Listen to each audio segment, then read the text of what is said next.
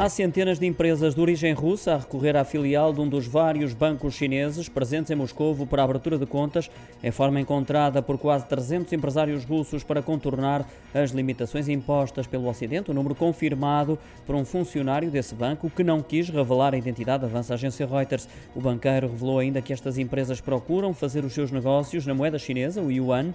Disse também que não é líquido que mais empresas procurem este serviço. Isto acontece depois dos países do Ocidente terem implementado duras sanções contra a economia russa, que levou a que várias empresas internacionais deixassem de vender no país, eliminassem ainda as várias relações profissionais e despachassem vários milhões de euros em investimentos na Rússia. Pelo contrário, a China já demonstrou o seu desacordo com estas medidas várias vezes, argumentando que são medidas insuficientes e insistiu em manter as suas ligações económicas e comerciais com a Rússia.